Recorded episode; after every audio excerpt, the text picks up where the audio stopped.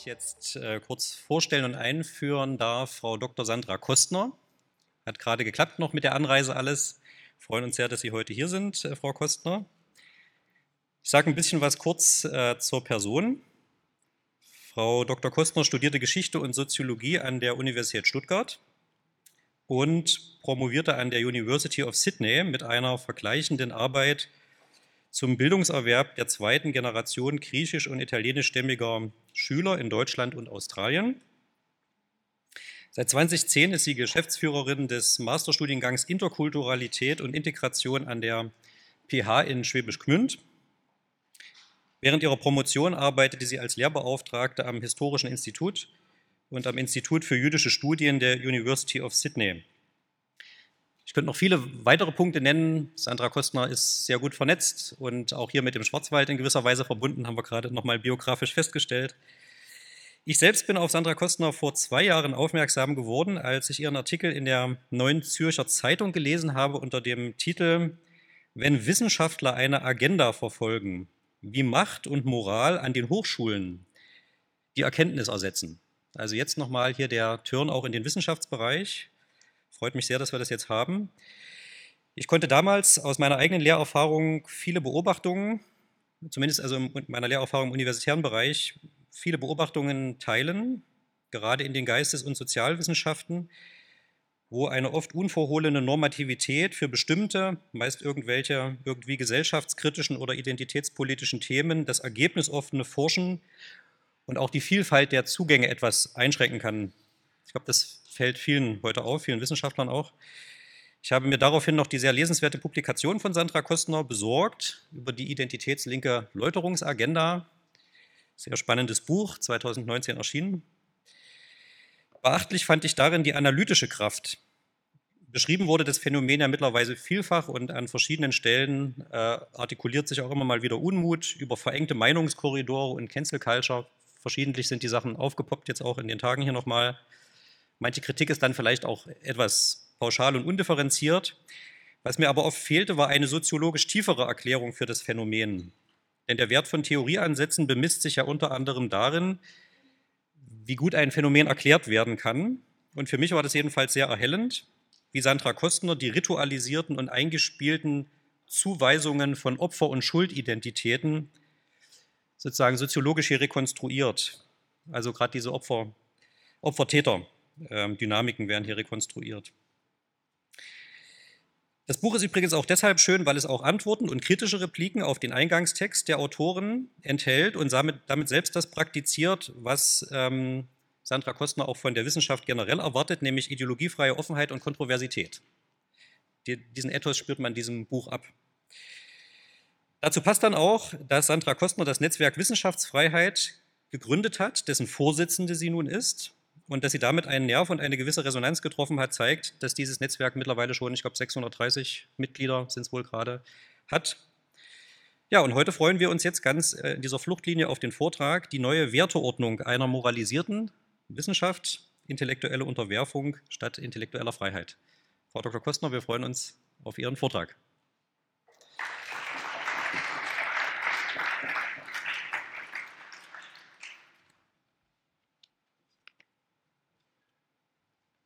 Ja, vielen Dank, Herr Straß, für die freundliche Einführung und auch die Einladung.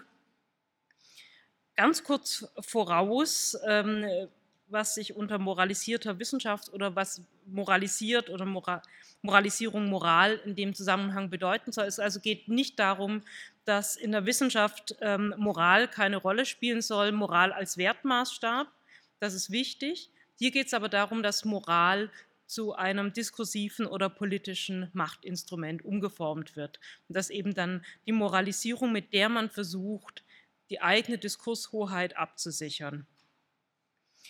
Ich gehe noch mal ähm, einen Schritt zurück und die Frage, die man sich ja eigentlich stellen sollte, natürlich ist es auch idealtypisch, warum wird jemand überhaupt Wissenschaftler? wie gesagt, idealtypisch lautet die Antwort, weil er Phänomene verstehen möchte, weil er sie erklären möchte. Nur dieses Streben nach Erkenntnis setzt eben auch die Bereitschaft voraus, die eigene intellektuelle Komfortzone zu verlassen und offen für abweichende Hypothesen, Argumente und Forschungsergebnisse zu sein. Das heißt, ein guter Wissenschaftler akzeptiert, dass es tragfähigere Argumente und validere Ergebnisse gibt als die eigenen. Er lässt sich auf der Sachebene auf wissenschaftliche Dispute ein und bringt die notwendige charakterliche Reife mit, keine ad hominem Argumente zu verwenden. Also sich auf der Sachebene auseinanderzusetzen und nicht auf die Person zu zielen, die die Argumente, die einem nicht gefallen oder die von den eigenen abweichen, vorbringt. Und er, liegt, und er erliegt auch nicht der Versuchung, und sei es eben aus Eitelkeit, das sind alle Menschen, Opportunismus oder auch aus weltanschaulichen Gründen, sein eigenes Forschungsdesign so anzulegen, dass nur die gewünschten Ergebnisse herauskommen können. Das ist eben die Ergebnisoffenheit, die gute Wissenschaft braucht. Jetzt ist natürlich in der Wissenschaft, so wie auch im Rest der Gesellschaft, überall menschelt es. Und deshalb finden sich natürlich in der Realität von diesem Idealtypus zahlreiche Abweichungen. Wenn man dann denkt, natürlich haben immer in der Wissenschaft, Eitelkeit insbesondere, aber auch Opportunismus und Ideologie Wissenschaftler dazu verleitet, sich selbst einen intellektuellen Lockdown zu verordnen. Was die Eitelkeit betrifft, wie gesagt, liegen die Gründe vor allem in der Persönlichkeit. Das eigene Ego verträgt keine Kritik und neigt zu einer verbohrten Rechthaberei. Opportunismus wird dann jedoch stark von externen Faktoren begünstigt. Und hier sehen wir im universitären System, dass wir sehr viele Abhängigkeiten haben. Also wir haben ja ungefähr 80 Prozent der in der Wissenschaft tätigen Personen in befristeten Anstellungsverhältnissen. Das heißt also, ich habe eine sehr hohe Abhängigkeitsstruktur und habe damit Strukturen, die opportunistisches Verhalten aktivieren, weil jeder natürlich daran denken muss, wie selbst, wie schaffe ich es selbst im System zu bleiben, so dass sich Personen eben auch selbst diesen intellektuellen Lockdown immer wieder verordnen. Und im Wissenschaftssystem in Deutschland, Sie wissen das ja alle, ähm, haben wir auch durch die, ähm, das Wissenschaftszeitvertragsgesetz natürlich nochmal die Situation, dass sehr viele ähm, sich in einer doppelten Abhängigkeit befinden. Zum einen sind sie als Doktoranden oder Habilitanten abhängig von einzelnen Professoren, die aber häufig dann noch diejenigen sind, die die Drittmittelprojekte eingeworben haben, in denen sie beschäftigt sind. Diese doppelte Abhängigkeit befördert nicht gerade die intellektuelle Freiheit. Da ist es ganz wichtig für all diejenigen, die eben in der Situation sind, dass sie Doktoranden haben, dass sie Habilitanten haben, diesen so viel Freiraum als möglich auch zu geben, sich intellektuell zu entwickeln. Aber auch hier sind es eben Eitelkeiten, die dem schon immer in den Weg getreten sind, also die Persönlichkeitsfragen. Es ist der Opportunismus sehr häufig, aber es ist in letzter Zeit eben auch zunehmend das Wissenschaftler-Agenda getrieben forschen. Dazu komme ich jetzt gleich noch intensiver. Ich möchte noch hinzufügen, bevor ich zu den ideologischen Wurzeln komme, warum die sich in unserem System im Moment so gut auch ausbreiten können. Es ist auf etwas zurückzuführen, was ursprünglich gut gemeint war, nämlich die neoliberal inspirierten Hochschulreformen der frühen 2000er Jahre unter der Regierung Schröder, also damals die Bildungs Bundesbildungsministerin Edelgard Bullmann. Man wollte Wettbewerbselemente in die Wissenschaft hineinbringen, weil man das System als verkrustet sah. Das war nicht ganz falsch, das so zu sehen. Der Gedanke war, Wettbewerb belebt das Geschäft. Das heißt eben, man hat die Grundausstattung zurückgefahren und viel mehr jetzt über Drittmittelforschung dann ähm, eingerichtet. Immer dem Gedanken, man muss sich immer wieder bemühen und zeigen, dass man eben entsprechend gute Anträge schreibt, um Forschungsgelder zu bekommen. Man hat sie nicht einfach. Dann kommt natürlich noch die Internationalisierung auch dazu, dass diese neoliberalen Reformen auch in zahlreichen, vor allem angelsächsischen Hochschulsystemen gegriffen haben und dass wir inzwischen im Gegensatz auch von vor noch 30 oder auch 20 Jahren international eine viel höhere Konkurrenz haben in sehr vielen Wissenschaftsbereichen. Es trifft es auf die Geistes-, Sozial- und Kulturwissenschaften, die sonst im Zentrum stehen, ähm, der Agenda-Forschung nicht ganz so zu, aber auch viele andere Fachbereiche, einfach weil China inzwischen auch ein enormer wissenschaftlicher Markt ist. Und wenn Sie schauen, wie in, in den hochgerankten Journals, wie oft die noch vor zehn Jahren erschienen sind, dann erscheinen die immer häufiger und also früher war es alle zwei Monate publiziert wurde, wird es fast monatlich publiziert und es kommen immer mehr Beiträge. Also es ist dieses sogenannte Publish-or-Perish-System, publizieren oder untergehen. Und in diesem Wettbewerb muss man sich behaupten, um im System überhaupt voranzukommen. Was dieses ganze System bedeutet hat, auch in den neoliberalen Hochschulreformen, ist, ähm, dass Professoren finanzielle Anreize beziehungsweise ähm, ähm, insgesamt ähm, Anreize bekommen haben, mehr Doktoranden auszubilden. Das heißt, wir sehen auch hier, das ist, trifft nicht nur auf Deutschland zu, eine Überpro äh, Überproduktion inzwischen von Doktoranden, sodass wir einfach ein immer größeres Angebot auf dem Markt haben auf nicht ähm, mehr werdende Stellen, die nachher überhaupt im Wissenschaftssystem zu besetzen sind.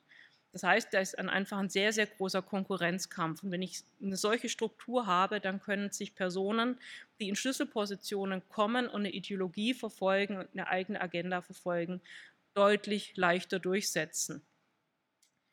Und das ist eben das Problem, dass wir heutzutage auf die wenigen festen Stellen, die es noch gibt, in Deutschland haben wir ungefähr 10 Prozent, ähm, etwas über 10 Prozent, glaube ich, ähm, äh, Professoren, also wer auf eine dieser wenigen Stellen kommen möchte, der muss einfach schauen, dass er möglichst viel Drittmittel eingeworben hat und dass er vor allem die hochwertigen Drittmittel eingeworben hat, zum Beispiel der DFG, der Deutschen Forschungsgemeinschaft, ähm, dass er in den wirklich hochgerankten Journals entsprechend viel publiziert hat, dass er auf ähm, wichtigen Tagungen gesprochen hat, weil all das wird eben nachher bewertet.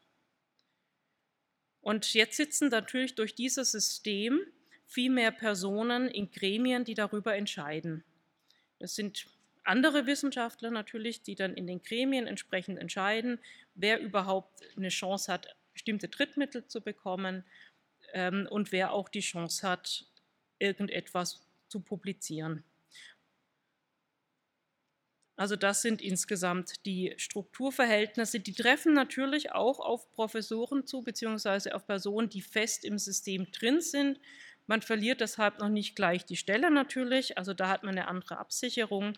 Aber es ist natürlich auch nicht so schön, wenn man seine Ergebnisse nur noch schwer publiziert bekommt, wenn man eher zum Außenseiter im System wird, wenig eingeladen wird auf Tagungen. Da überlegen sich dann schon auch viele, ob sie das eben möchten. Und das trifft ganz besonders in dem Fall jetzt auf die Geistes-, Sozial- und Kulturwissenschaften zu, weil die ideologiegetriebene Wissenschaft vor allem aus diesen Forschungsrichtungen kommt. Das ist keine Überraschung, dass Menschen, die sich mit Gesellschaft beschäftigen, sind natürlich eher versucht, auch allein durch die Beschäftigung und die Ergebnisse, die dann man dadurch erhält, auch Gesellschaft verändern zu wollen. Das ist auch schon meistens ein unterschiedlicher Typ, der diese Fachrichtung studiert, als die MINT-Fächer. Das heißt also, wir haben jetzt mehr Personen, ähm, die eine eigene, die, die Wissenschaft und Forschung verwenden, um die Gesellschaft nach ihrem Idealbild zu formen. Ursprünglich kam das sehr stark aus der identitätspolitischen Bewegung, die ich als eben die identitätslinke Läuterungsagenda bezeichne. Deshalb ist es auch in den Geistes-, Sozial- und Kulturwissenschaften so stark verankert.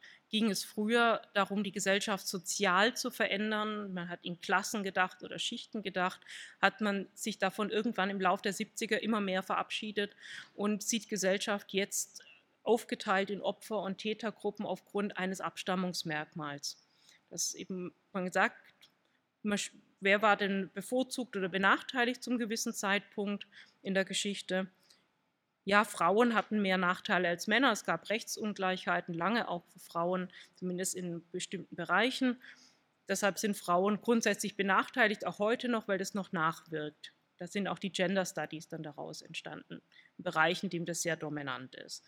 Ein anderer Bereich ist, dass man sagt, privilegiert sind automatisch Weiße. Alle, die nicht weiß sind, sind automatisch nicht privilegiert und in einer deutlich schlechteren Situation. Das merkt man ganz stark zum Beispiel im eigenen Bereich der Migrationsforschung. wo man dann sagt, in Deutschland übertragen ähm, alle Menschen mit Migrationshintergrund, vor allem wenn es nicht westlicher Migrationshintergrund ist, sind automatisch nicht privilegierte ähm, und benachteiligte Menschen, die die Rassismuserfahrung gemacht haben. Und man sieht es jetzt als seine Aufgabe, ist eigentlich eine politische Aufgabe, mit seiner Lehre und seiner Forschung für eine absolut gerechte Gesellschaft zu sorgen, dass also die Identitätsgruppen, die man selbst als benachteiligt identifiziert hat, dass diese Identitätsgruppen, dass diesen Identitätsgruppen zu ihrem Recht verholfen wird. Das heißt, man sagt, man versucht überall zu schauen, wo sind denn diese Gruppen noch benachteiligt, prangert es dann an, da kommt die Moral dann sehr stark rein, die, dass man sagt, hier sind ähm, das sind Ungerechtigkeiten, die sind moralisch nicht vertretbar. Man sieht es eben auch grundsätzlich nur als Folge struktureller Bedingungen der Gesellschaft. Jegliche Benachteiligung kann nichts mit dem Handeln von Personen zu tun haben, also warum jetzt jemand ähm, schlechtere Bildungsabschlüsse macht, zum Beispiel als eine Gruppe als eine andere, kann grundsätzlich nichts damit zu tun haben, dass vielleicht bestimmte soziale Merkmale greifen, dass unterschiedliche Bildungsaspirationen greifen, sondern es hat immer nur mit den Strukturen zu tun. Interessant ist es beim Bildungssystem, da wird auch ähm, sehr gerne behauptet, dass ähm, Strukturen, die von weißen Männern geschaffen wurden, automatisch, ob weiße Männer das wollen oder nicht, dass sie die so geschaffen haben, dass sie selbst von diesen Strukturen bevorzugt werden. Jetzt, wenn ich das empirisch betrachte, merke ich ganz schnell, das stimmt so nicht. Denn wenn tatsächlich Männer, auch wenn es nur unbewusst gewesen sein soll, die Bildungsstrukturen so geschaffen haben, dass sie selbst bevorzugt werden, dann kann ich nicht erklären, warum inzwischen deutlich mehr Mädchen, und zwar seit 30 Jahren, Abitur machen als Männer, warum auch immer mehr Frauen studieren als Männer. Und auch erfolgreicher, sehr häufig, was die Noten betrifft, studieren als Männer. Die Erklärungskraft fehlt. Das Gleiche ist, wenn ich nur das Schwarz-Weiß sehe und sage, oh, alle Weißen sind privilegiert, also westliche Menschen sind privilegiert, alle anderen sind nicht privilegiert. Und dann schaut man sich ein Bildungssystem an und stellt fest, Afroamerikaner zum Beispiel schneiden tatsächlich im Bildungssystem der USA schlechter ab als Weiße, aber Weiße schneiden schlechter ab als Asiaten. Weiße schneiden auch schlechter ab als Migranten aus der Subsahara-Region. Ich sehe sofort, empirisch ist es nicht haltbar. Das wissen die auch, die diese starke moralisierte Agenda als politische Agenda vorantreiben. Sie wissen, dass ihre Behauptungen nicht haltbar sind. Aber sie haben inzwischen sehr viele Positionen besetzt in den Geistes-, Sozial- und Kulturwissenschaften, so dass sie sich zusammenschließen können und ihre Behauptungen über Moralisierungen absichern.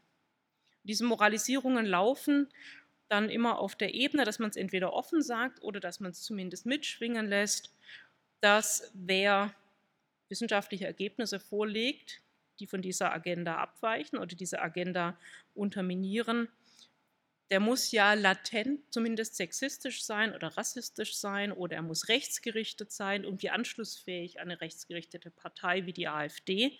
Das heißt, man zielt auf die Person. Man greift nicht die Empirie an, man greift auch nicht das Argument an, weil da hätte man keine Chance.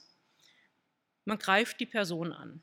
Und dadurch wird ein ganz asymmetrischer Debattenraum geschaffen, weil die Person, die jetzt als moralische Person angegriffen wird, als der, der Charakter der Person wird in Zweifel gezogen, ist in dem Moment erstmal beschäftigt, sich selbst als moralische Person wieder zu legitimieren. Dem Moment, in dem ich mich darauf einlasse,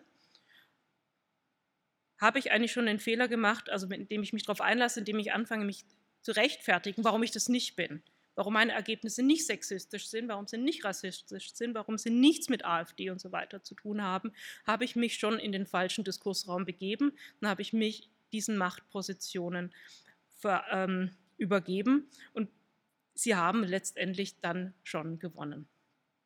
Das heißt, es ist wichtig zu verstehen, warum das gemacht wird. Und sich gar nicht auf diese persönliche Ebene dann einzulassen. Ich habe das auch gemerkt, man lässt in der Tat ab, man versucht das natürlich, einen als Person zu diskreditieren. Gerade auf dieses Buch habe ich das natürlich dann auch entsprechend erlebt. Wenn man aber nicht reagiert, wird es irgendwann langweilig und man lässt ab. Es ist gar nicht so einfach, dieser Versuchung auch zu widerstehen, sich jetzt dann nicht auf der persönlichen Ebene einzulassen und nicht zu sagen, ich will, es darf auf keinen Fall sein, dass die sowas von mir denken, und ich muss beweisen, ich muss es doch nachweisen, dass ich das nicht bin. Einfach davon Abstand zu nehmen, weil darum geht es nicht. Es geht darum, die eigene hochgradig ideologische Position abzusichern, die man eben mit der reinen Wissenschaft nicht absichern kann, häufig sogar das Gegenteil der Fall. Und man macht es deshalb auf die moralische Art und Weise.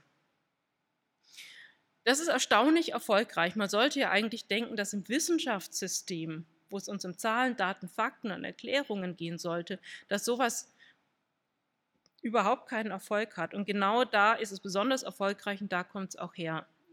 Und in dem NZZ-Artikel, den ähm, Daniel Strass am Anfang erwähnt hat, habe ich auch versucht, das zu erklären. Ich denke, das hat mehrere Faktoren. Bei Studierenden ist es häufig beliebt. Was damit sicher auch zu tun hat, dass wir auch in den letzten 20, 25 Jahren auch durch die PISA-Studien und OECD ähm, immer mehr den Druck verspürt haben, wir müssen möglichst viele junge Menschen an die Hochschulen bekommen. Nur wenn du studierst, bist du was wert. Ja, also eine berufliche Ausbildung, Handwerke werden inzwischen überall gesucht, ähm, aber mit einer beruflichen Ausbildung bist du eigentlich in der Gesellschaft gar nicht so richtig angekommen, sondern Studieren ist das Nonplusultra. Wir haben inzwischen leider auch deshalb zu viele Studierende im System, die eigentlich den klassischen Anforderungen eines Studiums nicht gewachsen sind. Das führt dann dazu, dass dieses ideologische Programm sehr attraktiv ist, weil sie haben das ganz schnell verstanden.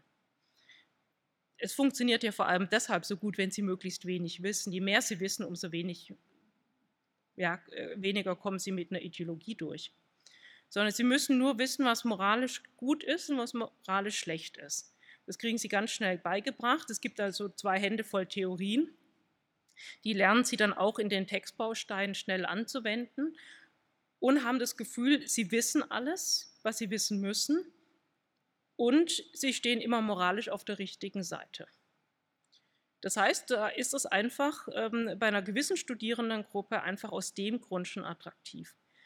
Dann ist es aber auch bei Studierenden attraktiv, die natürlich ähm, intellektuell einem Studium gewachsen sind. Aber wir wissen, die meisten von uns zumindest, vielleicht auch alle, dass man als junger Mensch offener ist, als wenn man älter wird, für transformatorische Ideen. Man will die Welt verbessern. Man ist offen für alles, was mit Weltverbesserung zu tun hat. Es gibt ja wird ja vielen zugeschrieben, unter anderem Churchill diesen Satz, wer mit 20 kein Kommunist ist, hat kein Herz, wer es mit 40 immer noch ist, hat keinen Verstand. Und da ist schon sehr viel dran. Man ist als junger Mensch für sowas offen, lässt sich dann auch leichter mitreißen. Und da ist das ein gutes Angebot, ein stark moralisches Angebot zu machen. Wir wollen die Welt zum Besseren verändern, wir wollen Gerechtigkeit etablieren. Und im Kern ist natürlich auch was dran, dass ähm, Frauen lange Benachteiligung erlebt haben, dass Menschen mit Migrationshintergrund Benachteiligung erlebt haben, erleben. Ist ja nicht ganz falsch, nur in der Absolutheit, in der es gesetzt wird, dass es grundsätzlich so ist und dass es keine Ausnahmen letztendlich davon geben kann, ist es falsch, weil das Menschen natürlich dann ihre Individualität beraubt und sie dann zu Opfern ihrer eigenen Kollektivgruppe macht. Aber es ist einfach ein attraktives Angebot, weil es sagt, du kannst mit uns die Welt verbessern und wir geben dir die Theorien an die Hand. Das klingt ja auch ganz toll, wenn ich dann Foucault und, und, und Derrida und ähm, so weiter dann auch rezitieren kann und sage, hier ist die theoretische Absicherung dazu. Ich lerne auch, wie ich das zirkulär anwende, weil das ist eben dann keine ergebnisoffene Forschung mehr. Sie haben eben ungefähr zwei Handvoll Theorien die wenden sie auf alles an und sie wissen im, Vorher, im Voraus im Grunde schon, was rauskommt, weil es kann nichts anderes rauskommen.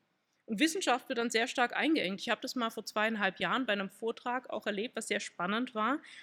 Ähm, das war ähm, es ging auch um, um, auch um die identitätslinke Läuterungsagenda, es ging um Quotenpolitik.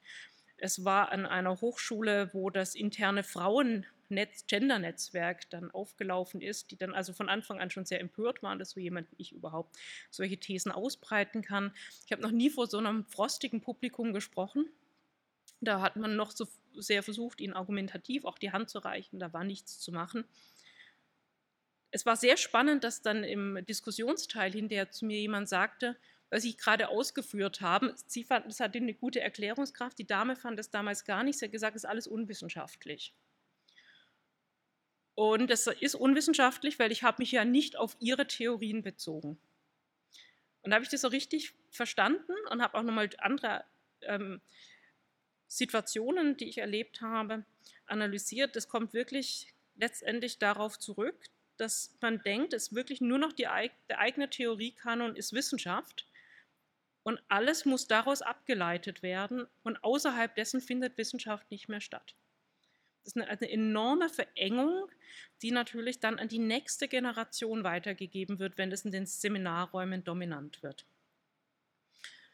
Und vor allem, es gibt hier auch ähm, eine sehr hohe Unduldsamkeit Andersdenkenden gegenüber. Das ist natürlich sehr häufig der Fall, wenn wir Menschen haben, die sehr stark ideologiegesteuert auf eine Gesellschaftsveränderung abzielen, dass die nicht so offen sind für Debatten.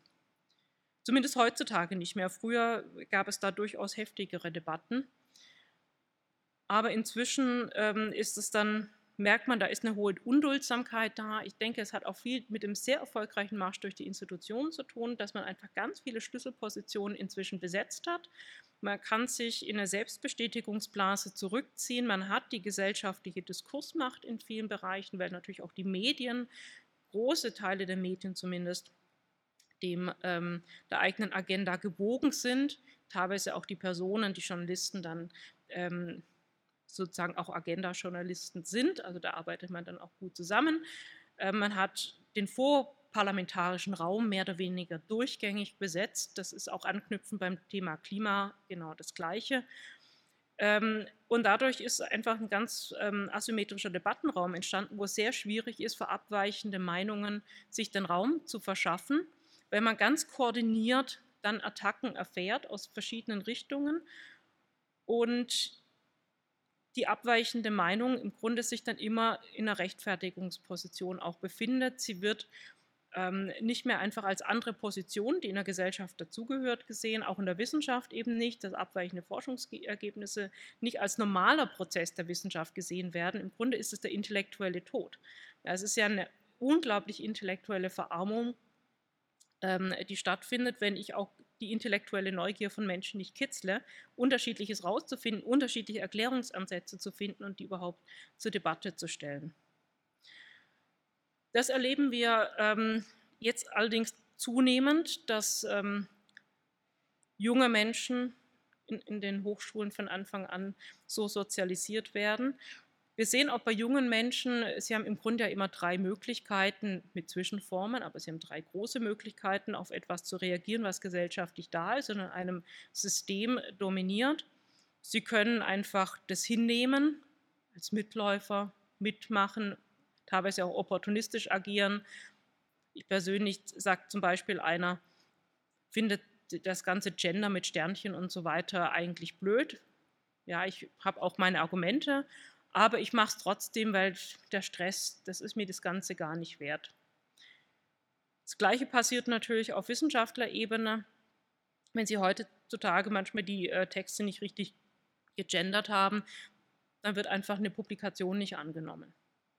Also sagt man sich, im Grunde finde ich das grammatikalisch falsch, was ich hier schreiben muss, aber ich mache es halt trotzdem, weil ich will publizieren. Das ist dann eben der Opportunismus.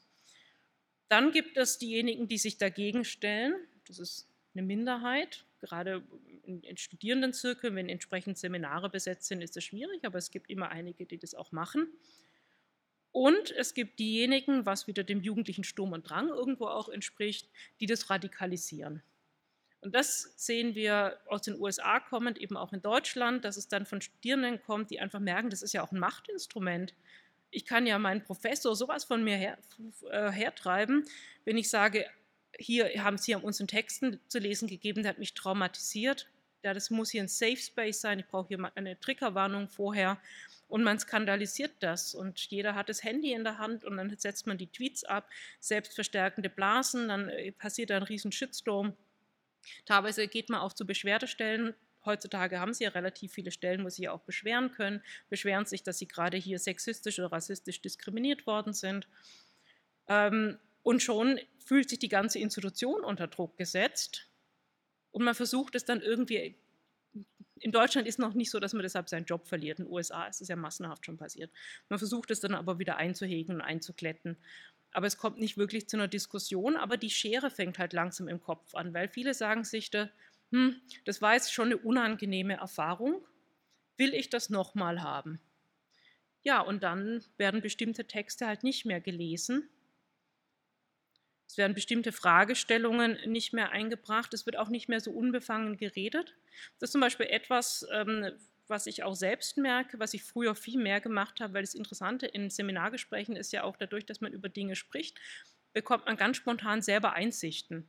Und die direkt auch zur Diskussion zu stellen und einfach mal zu schauen, was von studentischer Seite zurückkommt, finde ich unglaublich spannend, weil da kommen richtig gute Sachen. Das mache ich heute eingeschränkt.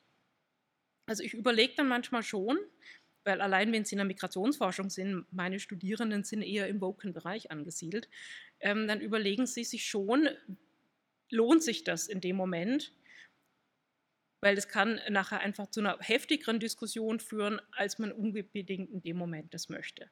Meistens mache ich es dann schon, aber ähm, ich, der Inhalt bleibt gleich, aber ich mache ein sehr schönes Geschenkpapier drumherum rein sprachlich, also wie man es verpackt. Man kann schon viel sagen, man muss es aber sprachlich sehr gut abfedern. Aber allein das ist anstrengend. Also Sie merken, Sie selber versuchen zu immer zu überlegen, wie können Sie Punkte trotzdem einbringen, während Anführungszeichen die andere Seite, ich möchte gar nicht die und wir eigentlich, aber trotzdem mal ganz kurz die andere Seite, die Dinge einfach einwirft und genau weiß, es fällt auf einen positiven Resonanzboden, beziehungsweise diejenigen, die es anders sehen, die fühlen sich nicht mehr in der Position, das jetzt auch zu artikulieren. Und dadurch hat sich eben im System inzwischen sehr viel dann verschoben. Das wird ähm, gerade Wissenschaftler untereinander machen das subtiler als von studentischer Seite. Wie gesagt, da ist ein bisschen mehr Sturm und Drang auch dabei. Ähm, da werden dann auch ganz offen mein Prof der Rassist nach dem Motto ähm, die Vorwürfe eingebracht. Wissenschaftler untereinander machen es subtiler. Die werfen sich dann eben vor, dass der andere unwissenschaftlich ist. Da habe ich auch gemerkt, dass ich damals im Vortrag gehört habe, das ist durchaus typisch. Ähm, man sagt, der andere ist umstritten, das, weil er problematische Positionen vertritt. Problematisch ist alles, was die eigene Agenda in Zweifel ziehen könnte. Aber das sind so Codewörter, wie man untereinander weitergibt, wen man lieber nicht einladen sollte, wessen Texte man lieber nicht publiziert um auch Kontaktschuld ja nicht ähm, in, die, in, den falschen, ähm, in, in, die falsche Richtung zu geraten. Also ich habe jetzt, äh, wenn dann einer sagt, oh, dann kann mir einer vorwerfen, die oder der hat ja auch da einen Text publiziert, aber der ist ja umstritten und dann ist vielleicht mein Text auch diskreditiert. Man übt auch auf diese Art und Weise untereinander einen hohen Konformitätsdruck aus, dass man immer schaut, wo kann ich wieder was skandalisieren um zu schauen, dass Personen eben auf Linie bleiben.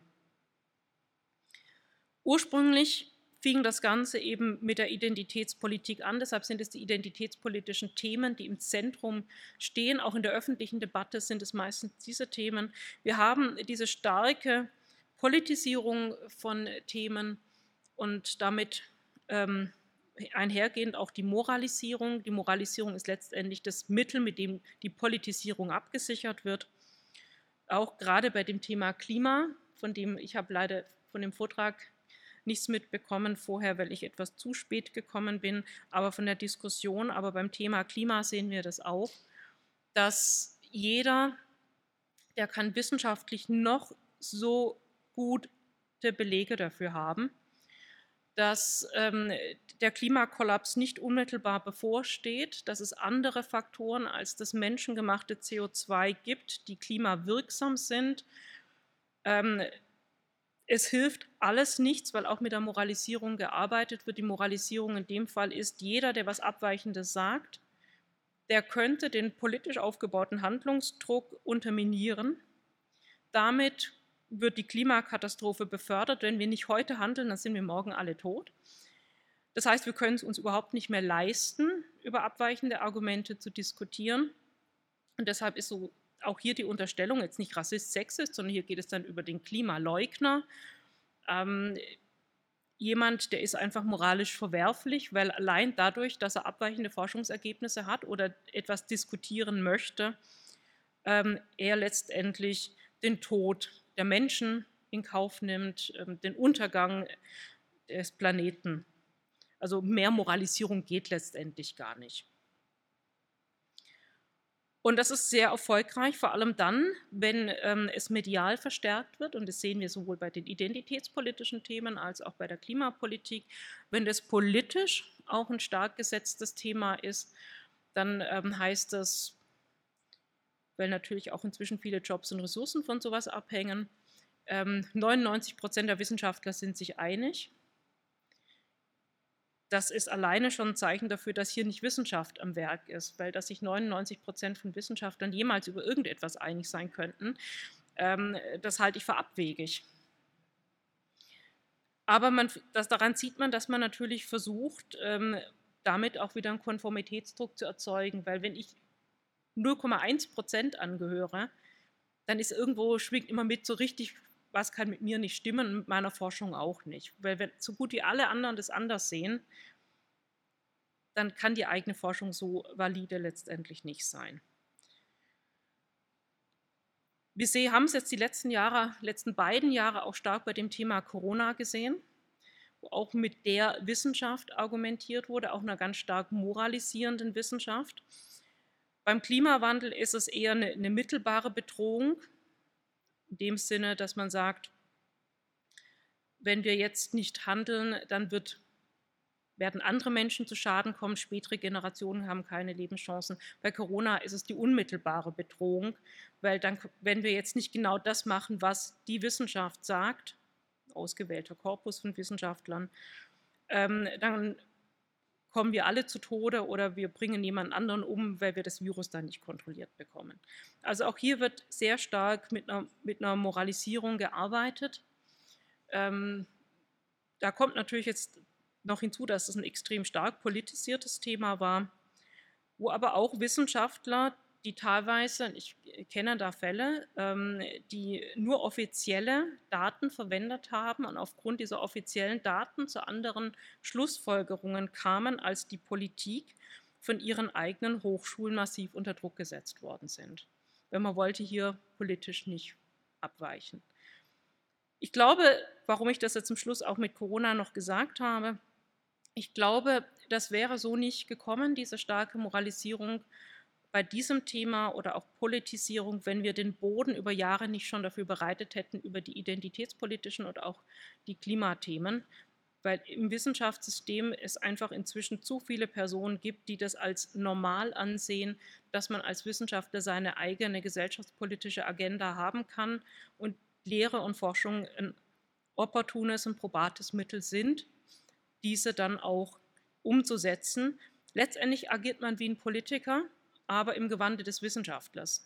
Man missbraucht oder instrumentalisiert die eigene Position als Wissenschaftler. Wissenschaftler haben immer noch eine relativ hohe Reputation in der Bevölkerung. Unser Problem ist, wenn das so weitergeht, wird sich das verändern. Es hat sich in Teilen der Bevölkerung auch schon verändert. Ähm, um im politischen Wettbewerb dann die eigene Reputation der Wissenschaft einzubringen und um Argumente damit abzusichern. Und die Politik nutzt es natürlich auch. Also hier sind ja die Wechselbeziehungen dann auch. Das ist System, wenn man nochmal an Systemtheorie denkt, auch ein großes Problem. Systeme funktionieren immer dann gut, wenn sie mit ihrer eigenen Handlungslogik operieren. Wenn verschiedene Handlungs oder verschiedene Währungen, Fremdwährungen sozusagen, von einem System ins andere kommen, dann fängt es an zu knirschen. In dem Fall in Wissenschaft sollte es um Wahrheit bzw. Erkenntnis gehen. Wenn aber Erkenntnis korrumpiert wird durch machtpolitische Erwägungen, dann ist die Erkenntnis eben ideologisch vorgeformt und kann immer mehr nur in eine Richtung gehen. Und der Preis für diejenigen, die einfach das machen möchten, zu was dem, das System Wissenschaft da ist, wird immer höher, das auch zu tun. Ähnlich ist es natürlich auch über finanzielle Anreizsysteme, dass ähm, man dann die Erkenntnis natürlich auch in bestimmte Richtungen dadurch wird, ähm, gelenkt wird. Abgesichert wird beides, ähm, sowohl eine machtpolitische Vorstellung ähm, als auch eine gewisse finanzielle Lenkung von Interessen mit einer starken Moralisierung. Und ich denke, das ist das Wichtigste, ähm, wo sich das Wissenschaftssystem auch bewusst werden muss. Es untergräbt die eigene Legitimation letztendlich, wenn wir zu sehr davon abweichen, wofür wir eigentlich als Wissenschaftler da sind und zu stark anfangen, wie Politiker zu agieren, weil letztendlich dann braucht man die Wissenschaft nicht mehr dafür. Das kann auch die Politik alleine. Und es ist aber auch für die Gesellschaft letztendlich schädlich, wenn gerade dort, wo der Marktplatz der Ideen sein sollte, wo man einfach auch mal ganz unbefangen und frei etwas denken können muss, um überhaupt durchzudenken, ob das Sinn macht, ob es irgendeine Tragfähigkeit, eine Stichhaltigkeit hat, wenn das von Anfang an nur auf bestimmte Themen verengt ist. Und das ist auch das, was ich meine mit dem, äh, mit dem Titel ähm, Intellektuelle Freiheit wird immer weniger auch wertgeschätzt, weil sie von Ideologen als Bedrohung gesehen wird. Freiheit wird inzwischen auch als etwas Negatives ähm, sehr häufig gesehen. Es wird ähm, als etwas gesehen, was konservativ ist, im schlimmsten Fall sogar rechts ist. Ähm, Freiheit wird auch umdefiniert.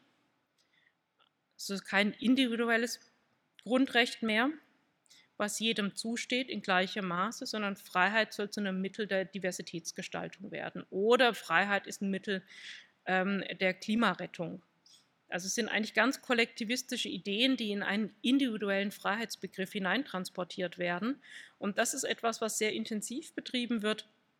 Ähm, der australische Sozialpsychologe Nick Haslam hat es den Concept Creep genannt, dass man Begriffe belässt, weil sie in der Gesellschaft gut etabliert sind, weil sie auch positiv konnotiert sind. Man entzieht ihnen aber ihren Wesensgehalt und lädt den Begriff neu im eigenen Sinne auf. Ich habe das auch eine Weile gebraucht, bis ich das gemerkt habe, gerade bei dem Thema Wissenschaftsfreiheit und Meinungsfreiheit, dass ich mit ähm, eher Vogue ausgerichteten Personen über Freiheit gesprochen habe und wir komplett aneinander vorbeiredeten. Bis ich verstanden habe, dass Freiheit in deren Sinne eine, etwas hochgradig Asymmetrisches sein muss. Denn sie sehen ja die Welt schwarz-weiß. Die Privilegierten, die haben in dieser Weltvorstellung jegliche Freiheit und die Nicht-Privilegierten haben keine Freiheit. Das heißt, um, die, um Gerechtigkeit zu verwirklichen, muss ich den Privilegierten im Grunde die Freiheit einschränken, weil nur dann können die Nicht-Privilegierten zu ihrer Freiheit kommen. Und deshalb eben Freiheit als Mittel der Diversitätsgestaltung. Aber das führt eben weg von dem, was intellektuelle Freiheit auch voraussetzt, sondern es bedeutet letztendlich eine intellektuelle Unterwerfung unter ein vorgeformtes politisch-ideologisches Programm. Und das als abschließendes Wort. Ich denke, das sollten wir uns alle zur Aufgabe machen. Zum einen muss man sich dessen bewusst werden, ähm, was passiert, warum es passiert und dass man, wenn man das Wissenschaftssystem als in seiner eigentlichen Funktion erhalten möchte, muss man sich mit allem, was man an Möglichkeiten hat, dagegen stellen. Vielen Dank.